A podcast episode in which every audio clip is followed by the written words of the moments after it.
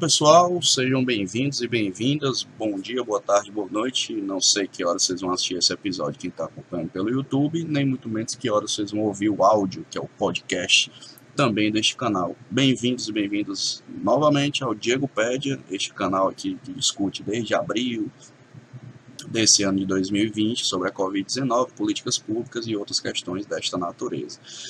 Estamos no meio de outubro, né, praticamente. Esse episódio está sendo gravado hoje, dia 12 de outubro, feriadão e rolando pelo mundo. Feriado hoje Nossa Senhora de Aparecida, aqui no Brasil, e o pessoal esticando aí nas praias e se divertindo loucamente, como se não houvesse amanhã. Pois bem, estamos hoje no nosso episódio número 20, né? Quem diria que chegaremos aqui? É um episódio também de passagem muito interessante, né? A gente fez isso no décimo episódio, vamos fazer hoje no 20, tem muito assunto para conversar aqui no nosso canal. Você que acompanha pelo YouTube, não se esqueça de aqui Opa, acertar o dedo aqui onde é que é o lugar. Pronto, aqui no canto inferior direito da sua tela tem um botãozinho vermelho. Aperta lá e se inscreve no canal para você receber todas as notificações. E você que nos acompanha pelo podcast, também se inscreva no nosso podcast, está nos principais agregadores da vida, enfim, Deezer, Spotify, Google Podcasts, Apple Podcasts e, e outros. Né? Tem vários outros aí, depois aos poucos eu vou dizendo os nomes. Então hoje, como é um episódio especial, tem muita coisa para conversar, é possível que esse episódio fique grande. Então, você que não, não nos acompanha e está ouvindo e assistindo esse episódio a partir de agora, a gente tem uma metodologia de trabalho que a gente vai usando os dados do IntegraSUS, que é o, a plataforma pública do governo do estado do Ceará, e vai trazendo notícias, enfim, outras demandas para poder dialogar com vocês, tá? Eu sou o Diego, para quem me conhece, para quem não me conhece, sejam todos bem-vindos ao vigésimo episódio e vamos ao que interessa, né? Então vou abrir aqui a plataforma do IntegraSUS para que vocês possam ver o funcionamento dela. Vou aqui subir minha câmera e dar uma diminuídazinha, que vocês já sabem que é assim que funciona. Deixa eu aqui pequenininha. no cantinho e vamos ao boletim epidemiológico e aos outros dados que a gente sempre acompanha aqui na metodologia do canal. Beleza? Então vamos lá. Aqui é o boletim epidemiológico, eu sempre deixo aqui o número de casos do maior para o menor, né? então Fortaleza continua sendo aqui a, a, a área do estado do Ceará, a cidade, né?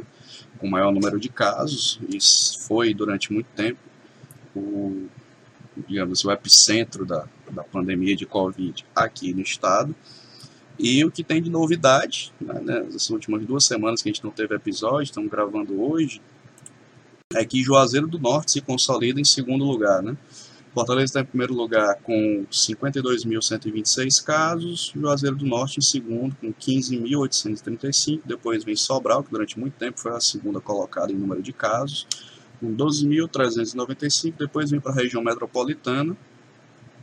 Maracanaú também sempre foi uma cidade, desde o começo da pandemia, com muitos casos, né?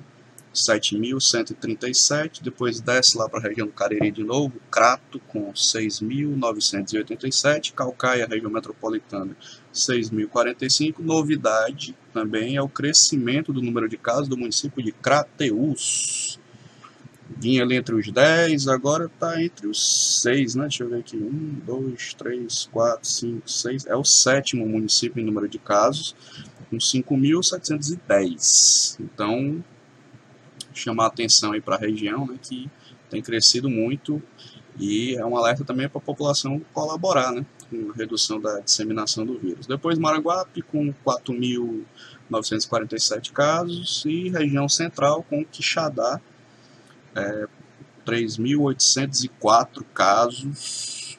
Depois tinha Guale na Serra, né, com 3.786, e Iguatu, centro-sul ali do estado, 3.688. Então esse aqui é o ranking dos municípios por ordem de casos, né?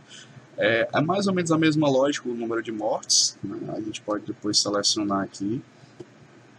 Eu sempre deixo casos e óbitos, né? vamos ver aqui como é que está o óbito, para vocês terem uma dimensão, você pode procurar aqui o seu município, ver como é que está na sua região, é só filtrar, não tem nenhuma dificuldade, e aí você consulta, e aqui no canal do YouTube, para quem acompanha, tem um link do Integra SUS, é facinho de você achar. Então vamos ver aqui como é que está o número de óbitos. Fortaleza em primeiro lugar. Aí depois vem Calcaia, Fortaleza com 3.882 óbitos, Calcaia com 347, Sobral em terceiro lugar 312, aí vem em quarto lugar Juazeiro com 287, depois Maracanã com 250 e Tapipoca ali na caminho da região norte né, com 116, Maranguape é, 116 também, Quixaramobim região central 100 óbitos e olha só quem que aparece de novo, Crateús com 90 óbitos, né? Tem crescido tanto o número de casos quanto o número de óbitos. Está aqui entre os 10, por assim dizer, né? Perto dos 10 municípios. Então é mais ou menos a mesma tendência do número de casos, com uma variação aqui ou acolá para algum município.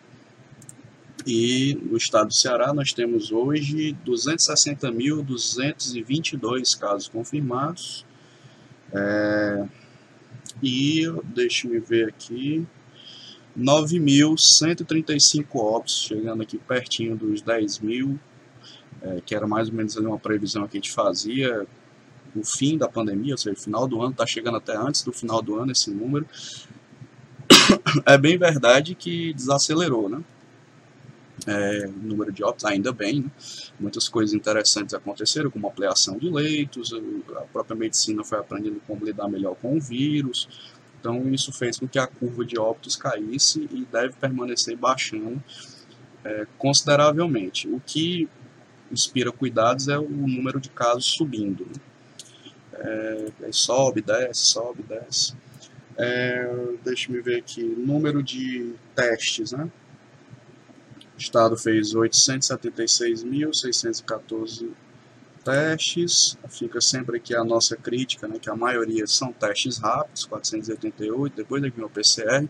O teste rápido é um teste que pode ajudar muitas vezes, mas também tem muito falso positivo e falso negativo. Então existe a possibilidade da nossa capacidade de testagem ser com uma margem de erro grande. Né? Pode ser que a, Pode ser não, com certeza é. A gente só não sabe medir ainda esse número. A, a pandemia é muito maior do que de fato ela se apresenta. Então, em termos gerais, é isso do nosso boletim epidemiológico. Vamos aos outros indicadores aqui da Covid que a gente sempre olha em todos os episódios. O primeiro deles é Covid em profissionais de saúde, ver que se mudou alguma coisa em relação às semanas anteriores. Se tiver alguma novidade, a gente dá o destaque aqui para vocês. Né? Bom, a lógica tem sido mais ou menos a mesma de casos, né? É, casos óbito, Fortaleza em primeiro lugar, com 6.386 profissionais infectados, 6 óbitos, depois Sobral com 822 profissionais infectados, 0 óbito, Calcaia 709 casos confirmados e 1 óbito, Juazeiro 512 casos confirmados nenhum óbito. Aí depois vem o Crato, 340 profissionais infectados, 1 óbito, de Xeramobim na região central 292 zero óbito. E é mais ou menos a tendência, né, com variação oscilando entre Fortaleza, região metropolitana, região central e Cariri, e a região norte puxada por Sobral. No total nós temos 16.788 casos de profissionais infectados e 16 óbitos. Tem se mantido essa mesma linha há algumas semanas. Vê se mudou aqui as profissões. É, tá do mesmo jeito, mesma tendência das semanas passadas. Casos confirmados, em primeiro lugar, técnicos auxiliares de enfermagem, depois enfermeiros, depois agentes comunitários, depois médicos. Eu acho que os agentes comunitários subiram né, a quantidade de casos aqui em relação aos, às semanas anteriores. É isso mesmo. Então, muita gente comunitária infectada. Nos óbitos está mais ou menos a mesma coisa. É, médico em primeiro lugar, técnico auxiliar de enfermagem em segundo lugar, condutor de ambulância, depois agente de saúde. Está né? Tá mais ou menos na mesma média do anterior. Aqui não mudou muita coisa, né? O público é infectado é, está aqui na casa de 25 anos até ali por volta dos 50, a maioria do sexo feminino, né? e que a curva é epidemiológica. Então, nesse sentido aqui já está em termos de novidade é isso né das semanas anteriores aí vamos ver aqui é que está o nosso histórico de internação, que é uma coisa que a gente sempre olha aqui todo episódio, aqueles velocímetros, como é que tá leitos de enfermaria, leitos de UTI no estado do Ceará. Olha só. É, a taxa de ocupação de enfermaria vem baixando substancialmente semana a semana, hoje está 31,51%, porém teve um pequeno aumento na taxa de ocupação de UTIs, tá? Está em 66,67, nos episódios anteriores era alguma coisa ali perto de 50, então tem que olhar com calma que, de fato, a pandemia tem deixado sinais de que o relaxamento em excesso, por falta de cuidado das pessoas, cobra um certo preço. Né? Então, é, tá aí os dados para vocês verem. Deixar aqui de novo para quem está vendo pelo YouTube, né? E são esses o que eu narrei agora para o pessoal que está aí no podcast. Então, inspira cuidados, porque a nossa taxa de ocupação de TI não está afogada. Também não está abarrotada, né? mas a régua que esse canal utiliza é baixar de 50%, para a gente poder dizer que há tranquilidade. Nesse momento, há motivo para ter vigilância com relação a estes indicadores de UTI. Acho que por hoje é isso, né? Tem outros vários dados aqui, como eu estou mostrando para quem está vendo a gente pelo YouTube, né? Você pode escolher o que você achar mais interessante, mas por questões de tempo a gente vai dar uma avançada e nos próximos episódios a gente volta com mais indicadores aqui do Integra SUS. O outro dado que a gente olha todo episódio é o dado de mobilidade do Google, e aí, vou dar uma subida aqui na minha câmera, pronto. Esse relatório aqui é do dia 9 de outubro, poucos dias atrás, né? E ele vai mostrar basicamente o que a gente já tem dito, né? O isolamento social muito residual, está aqui na casa só de 13%, né? Então, esse número já foi da casa de 70% ali no começo da pandemia. Já teve menor do que isso, inclusive, agora deu até uma melhorada. E as pessoas estão indo mais aos supermercados e farmácias, até teve um incremento de 23% e não redução, né? e a parques continuamos indo pouco, ainda bem. É, acho que no mais é isso, é, 13% só de redução, está é, oscilando essa redução. É, com certeza o efeito desse feriadão de agora a gente vai sentir depois, né, redução de mobilidade. E essa circulação de pessoas é que vem os nossos próximos assuntos, né, que vamos discutir aqui com vocês. É, o governo do estado reconheceu, poucos dias atrás, de que os casos estão aumentando. Deixa eu subir aqui para mostrar. E esses casos aumentando aqui se aparece, está carregando. Esses dados aumentando significa que o plano de retomada tem que dar uma freada, né? É, então está carregando aqui já já mostra para vocês a notícia do Jornal Povo, aqui ó, Covid-19 com aumento de casos em algumas áreas, reabertura não avança. É, então isso aqui já é um indício né, de que nós temos que começar a prestar atenção, porque a tão falada segunda onda está acontecendo. Tem gente que discorda, né? Que ela está acontecendo, mas o, os indícios são muito diretos de que sim, a gente está em um movimento de segunda onda bem mais leve do que a primeira, mas isso está acontecendo. Né? É tanto que o governo teve que dar uma freada é, no plano de retomada, porque é, os indícios são muito claros de que há aumento sim de casos. E outra notícia que desdobra dessa, é, para que todo mundo fique ciente, né? essa aqui é a primeira, e aí a, gente, a gente já disse aqui nesse canal, em momentos anteriores, que a volta das escolas estava um negócio meio apressado, né? E algumas escolas particulares voltaram, foi autorizado por decreto e tudo mais, e não estamos nem discutindo isso mas é, algumas escolas começaram a suspender é, aulas porque, digamos assim, teve caso de contaminação de professores, né? E por segurança decidiram não voltar mais às aulas, e isso é um indicador interessante. Está carregando aqui a notícia para vocês que estão vendo pelo YouTube. Eu vou narrar, obviamente, né, os dados aqui para quem está ouvindo pelo podcast. Tá aqui notícia do G1, poucos dias atrás, é, segundo Escola da Grande Fortaleza, suspende aulas presenciais após funcionários testarem positivo para a Covid-19. Isso é um fenômeno que vai acontecer, porque é, não faz muito sentido. Eu até entendo o sentido econômico das escolas quererem voltar e recuperar é, uma série de questões, mas é, tem se mostrado cada vez mais pouco relevante voltar às aulas à força, né, que é o mais ou menos que está se desenhando. O governo do estado já decidiu que não volta presencialmente esse ano e a própria prefeitura de Fortaleza seguiu o mesmo entendimento, não vai voltar, vai continuar com as atividades remotas. E aí entendo que né, no semestre que vem há que se pensar de forma mais clara como é que eu preciso voltar de forma híbrida. Aí sim, com planejamento, com preparação, até com perspectiva de, de vacinação aí, em início de procedimentos, aí faz sentido pensar na retomada do ano que vem.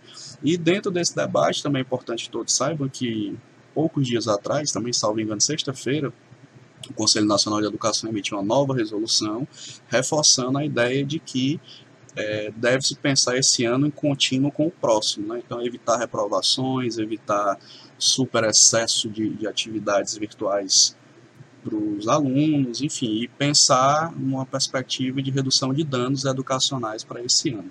Então, essa é, é uma perspectiva, né, de pensar ano que vem de uma forma mais séria, mais estruturada, o retorno das atividades escolares com planejamento, né, porque a forma como foi voltando foi meio assodada e a crítica desse canal permanece firme, né, de que o retorno às atividades escolares acaba fazendo com que a disseminação aumente, porque as escolas são construídas para serem lugares de aglomeração.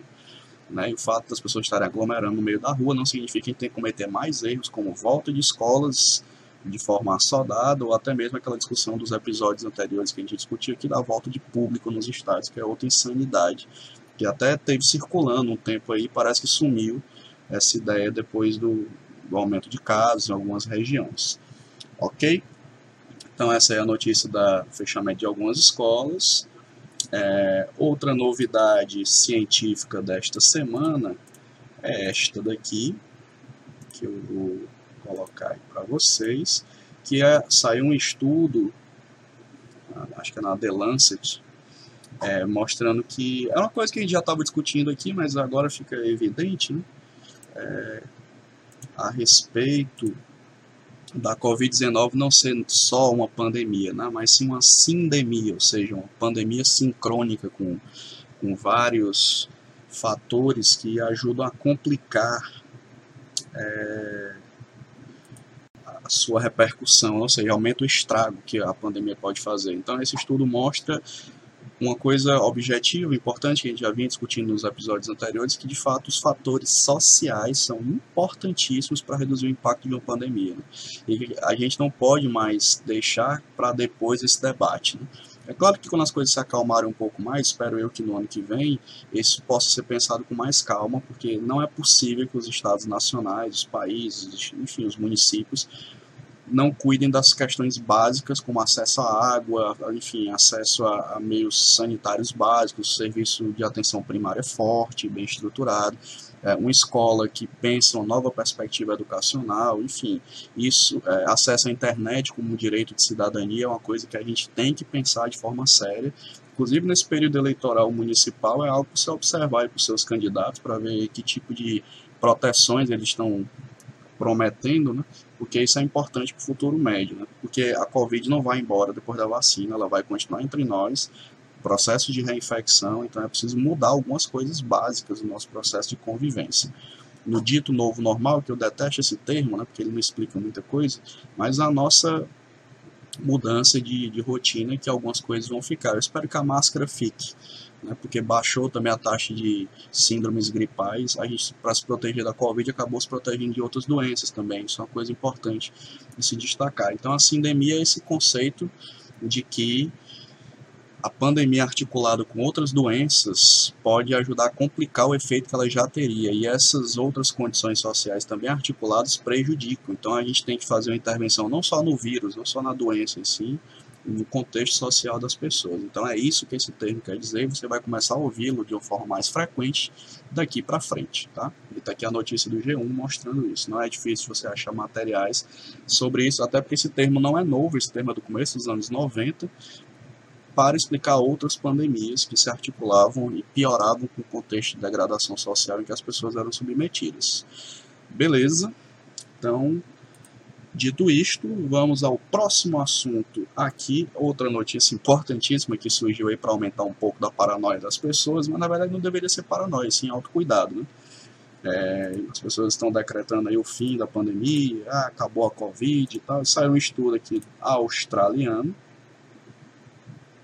é, eu vou colocar aqui para vocês. Pronto. Aqui para quem está vendo no YouTube e vou narrar para quem está vendo pelo podcast. Então temos aqui um estudo dizendo o seguinte. É, coronavírus pode sobreviver por até 28 dias em celular, tela do celular, né, em dinheiro segundo esse estudo australiano. O que demonstra, porque ficou um debate, ah, será que estamos exagerando, lavando tudo, passando álcool e tal, é, lavando as mãos o tempo inteiro? Não, não é exagero. É, então, isso ajuda a gente a se proteger. É garantia absoluta de alguma coisa? Não, nada é garantia absoluta. Usar máscara não é garantia absoluta, mas enfim, auto-higiene, principalmente fora de casa, é algo que é muito protetor. Então as pessoas sempre têm me perguntar, Diego, pode sair? Pode... Sempre pôde sair de casa, né? que aumentou é, agora foi a chance de você poder sair com menos risco, mas o risco ainda existe, então você tem que se proteger dos riscos. Então, saiu de casa, volta e higieniza as coisas, passa aquele negocinho de. Não precisa passar álcool em gel no seu celular, mas aquele líquidozinho para limpar smartphone que todo mundo usa. Se você nunca ouviu, você pode passar um paninho com úmido, com sabão, enfim para não prejudicar o aparelho também, limpar as coisas que você saiu de casa, porque passou um, um rolê muito demorado, né? Então, tomar um banho, guardar as roupas, lavar, botar logo a máscara, enfim, tomar aqueles cuidados básicos de chegada no ambiente e quando sair se proteger, né? É, lavar a mão, álcool em gel, evitar ficar pegando na parte da cara, né? É, sai para um canto, precisa tirar a máscara para comer, tira, terminou de comer, bota a máscara de novo fica conversando com as pessoas. Isso ajuda a proteção. Então não é preciso ter paranoia, mas é preciso ter mais cuidado, porque a gente vive de uma forma tão descuidada que a gente fica mais vulnerável e tem que aprender a se cuidar um pouco mais. Então é isso. Aí você pode sair. É, para ir para um lugar que você queira. Né? Agora saia se precisar, também não há necessidade de pessoas ficarem saindo como se tudo tivesse normal. Não está, gente. Então, é isso, precisar sair, se proteja. Se precisar fazer uma viagem, se proteja. E por aí vai. Né? Então não adianta chutar o pau da barraca e fingir que nada está acontecendo, porque hoje a gente já sabe que você pode pegar coronavírus mais de uma vez. Então é uma proteção para você e para as outras pessoas. Então se ligue nisso e deixe de ficar vacilando. Né? Acho que esses são os termos mais diretos que se pode dizer para as pessoas. Ok? Então, dito isso nesse estudo, vamos agora para a parte final aqui da nossa conversa, que é uma notícia importantíssima, importantíssima, da liberação dos grupos de carnaval aqui de Fortaleza. É o seguinte, vamos lá. Vou colocar aqui, tá a câmera. Esta foi a deliberação aqui das dos blocos de carnaval. Blocos de carnaval de Fortaleza afirma que só festeja em 2021 se houver vacina. Vai haver vacina em 2021? Vai, mas vai demorar para imunizar as pessoas, porque não é um processo automático, a gente já conversou aqui, e essa notícia vai corroborando, como as outras que a gente já colocou aqui em episódios anteriores, de que, gente, não vai ter carnaval. Né?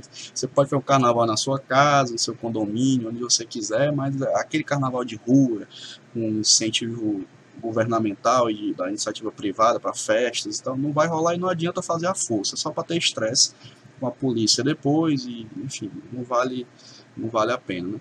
Se tudo der certo, né, a vacina de São Paulo, que é a, a vacina chinesa, né, em parceria com o laboratório chinês, ou a vacina do Ministério da Saúde, em parceria com o laboratório inglês da AstraZeneca e a Universidade de Oxford. Se isso sair em dezembro, que é o que parece que vai sair, é o primeiro passo. Né? Registrar a vacina e nós vamos comemorar, tomar uma cerveja e tal, ficar todo mundo feliz, vai ser massa, mas até isso chegar na população demora mais um, um, pedaço.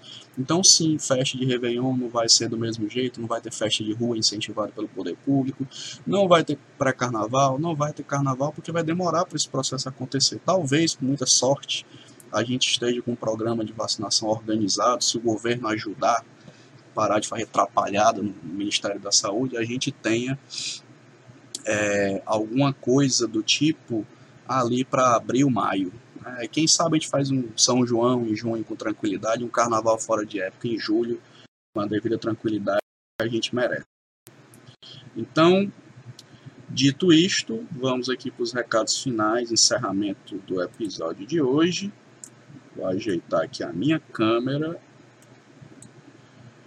deixar aqui tamanho normal, para a gente poder encerrar o episódio e dizer que a sociedade e vocês né, é, que acompanham aqui o nosso canal não podem bobear nesse momento. Né? Então, é, isso é uma coisa que eu gostaria de dizer, né? baseado em todos os assuntos que a gente apresentou aqui.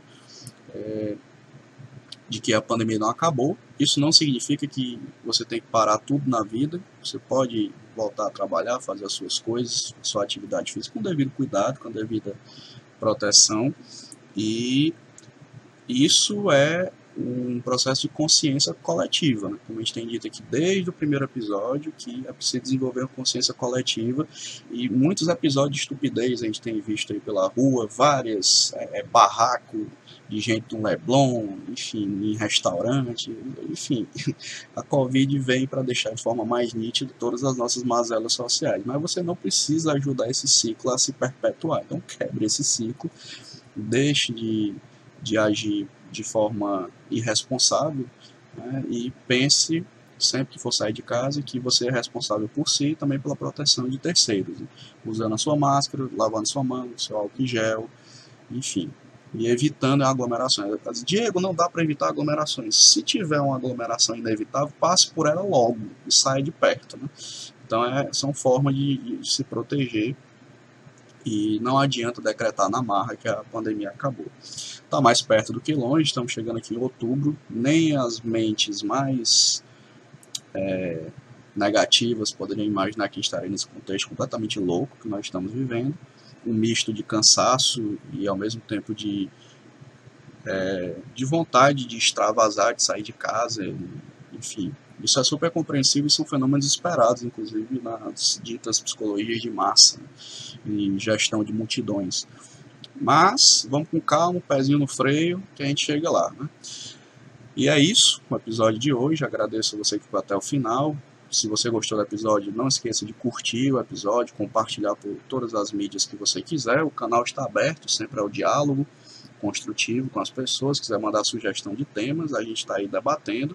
Esse foi o, mais um episódio comemorativo, vigésimo episódio. Os próximos estamos pensando em novos temas, novos formatos e aos pouquinhos a gente vai trazendo, tá bom?